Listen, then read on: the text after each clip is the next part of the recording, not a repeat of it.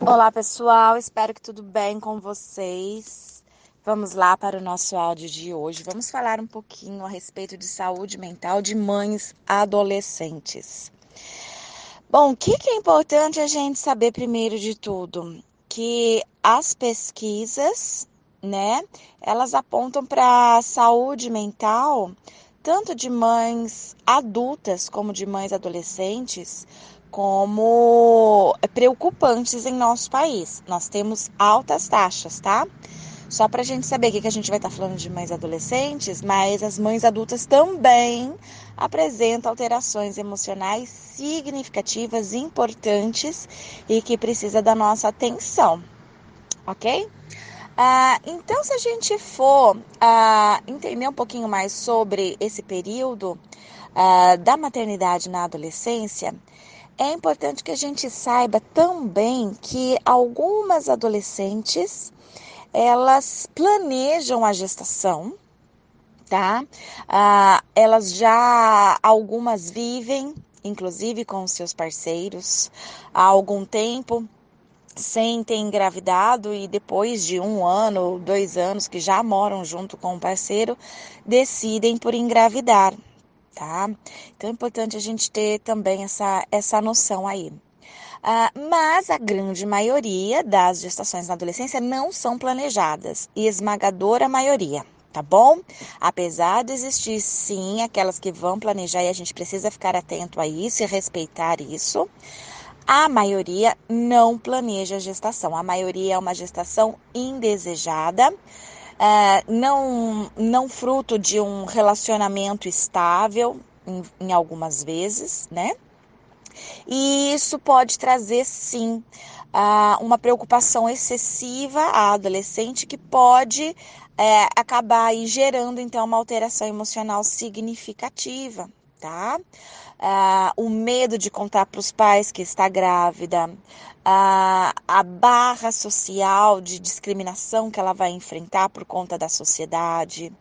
Então, tudo isso faz com que ela fique mais ah, ansiosa é, e, e, pode se tornar então aí um, um adoecimento mental É, esse cortisol que é liberado na corrente sanguínea dela por conta do estresse, de saber que está grávida. Muitas vezes ela conta pro parceiro e o parceiro é, termina o relacionamento com ela, diz que o bebê não é dele, essas coisas todas, né? Então deixando essa adolescente ainda mais estressada. A adolescente, como ela vai demorar para contar para os pais, ela também demora para fazer o pré-natal demorando para fazer o pré-natal, aí a gente vai encontrar algo, uh, outras dificuldades também, né, que vão trazer riscos para uma gravidez na adolescência. É, pesquisas mostram que quanto menor o número de frequência ao pré-natal, maior o número ou as chances, né, de, de ter um nascimento baixo peso e prematuro. Então, olha só, essas, essas adolescentes que, ao descobrirem que estão grávidas, se sentem estressadas, com medo de contar para a família, de contar para a sociedade, elas não vão fazer o pré-natal, elas escondem a gestação então, aumenta a probabilidade aí de alguma intercorrência obstétrica, assim como aumenta a probabilidade também dela apresentar alguma alteração emocional significativa devido ao alto estresse que ela está passando. Tá? Outra coisa importante da gente lembrar é que a adolescência é por si só já uma fase de risco para sintomas de depressão, tá? Então a gente tem algumas fases no nosso desenvolvimento humano que há, uma maior probabilidade, uma maior chance do desenvolvimento de sintomas de depressão. Um deles é a adolescência, tá? O outro é lá na, no climatério, na vida idosa já, né? E o outro é justamente no período perinatal. Então imagine quando dois períodos potenciais de crise se encontram, ou seja, ser adolescente é potencial de risco para depressão e estar grávida é potencial de risco para depressão. E aí a gente tem uma grávida adolescente. Então aumentam ainda mais as chances de apresentar sintomas de depressão, tá? Gestantes adolescentes. E, inclusive, uma pesquisa realizada em 2002 por Freitas e Botega, eles é, é, foram investigando os trimestres, né? Primeiro trimestre, segundo trimestre terceiro trimestre.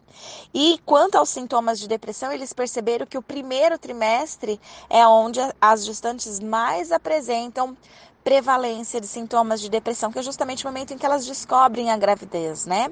Como a maioria não planejou, a maioria está desesperada, com bastante estresse e começam a apresentar sintomas de depressão, tá? 28% no primeiro trimestre apresentam sintomas de depressão quando adolescentes.